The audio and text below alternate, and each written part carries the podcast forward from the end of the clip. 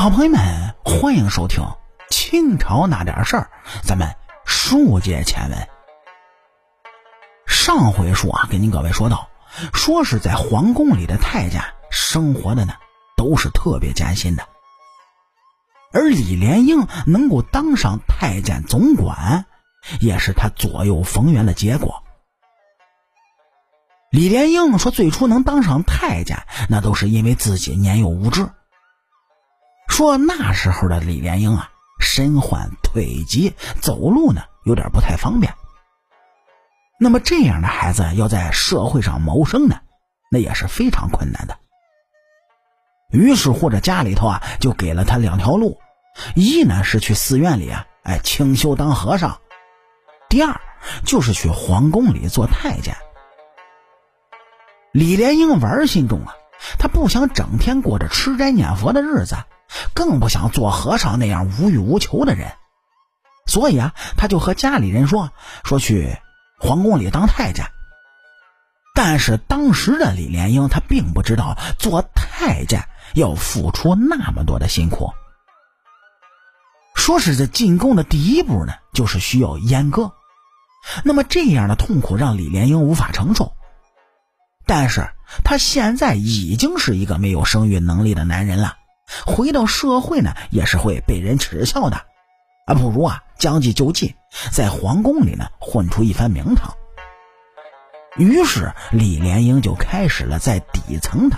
摸爬滚打。说这李莲英呢是天性聪明，学什么东西都快。他没过多久啊，就掌握了宫里的生存技巧，那就是夹着尾巴做人，对谁呢都是笑脸相迎。很快，李莲英就得到了慈禧的器重。慈禧这个人呢，平时啊就是飞扬跋扈，但是李莲英呢却能化解慈禧的怒气。是慈禧越来越喜欢这个有眼力劲的太监，所以呢，时常会给李莲英一些甜头。李莲英也看得出慈禧以后啊，定是能成大事的人，所以啊，就是尽心尽力的为慈禧着想。李莲英就这么的在慈禧的手下当了差，而且这一当，他就是几十年。他对慈禧真可谓是上刀山下火海，都是在所不辞的。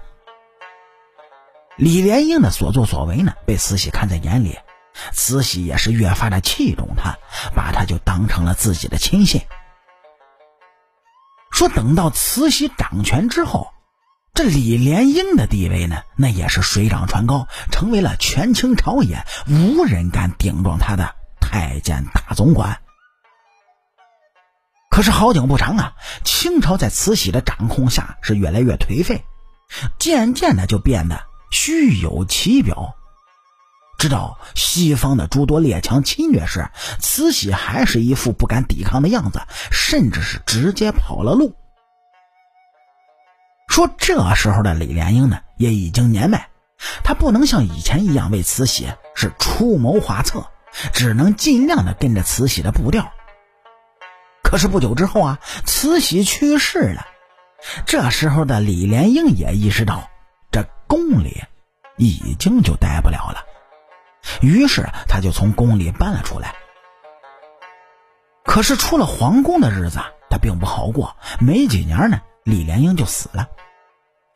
直到后人在北京出土了李莲英的墓，他的故事才再次的被翻了出来。说在出土李莲英棺木的时候呢，还发生了一件特别奇怪的事儿。说这李莲英的棺木啊，被钉的是死死的，用了三个大铁锤才勉强的将这棺材盖给撬开了。可是撬开了棺材盖之后，却发现棺木里只有李莲英的头骨，而他的身体的其他部分却不见了踪影。那么这个场面呢，也让在场的人是不寒而栗。李莲英死的时候是身首异处，是也不知道是谁对他下此狠手。如果仔细回忆他在皇宫中当差的日子，其实啊也能猜出一些原因。李莲英当时在皇宫里可谓是一人之下万人之上，必定会得罪很多人。他从皇宫搬出来之后，没有慈禧太后在背后为他撑腰，那么那些记恨他的人，自然也就有了机会报仇了。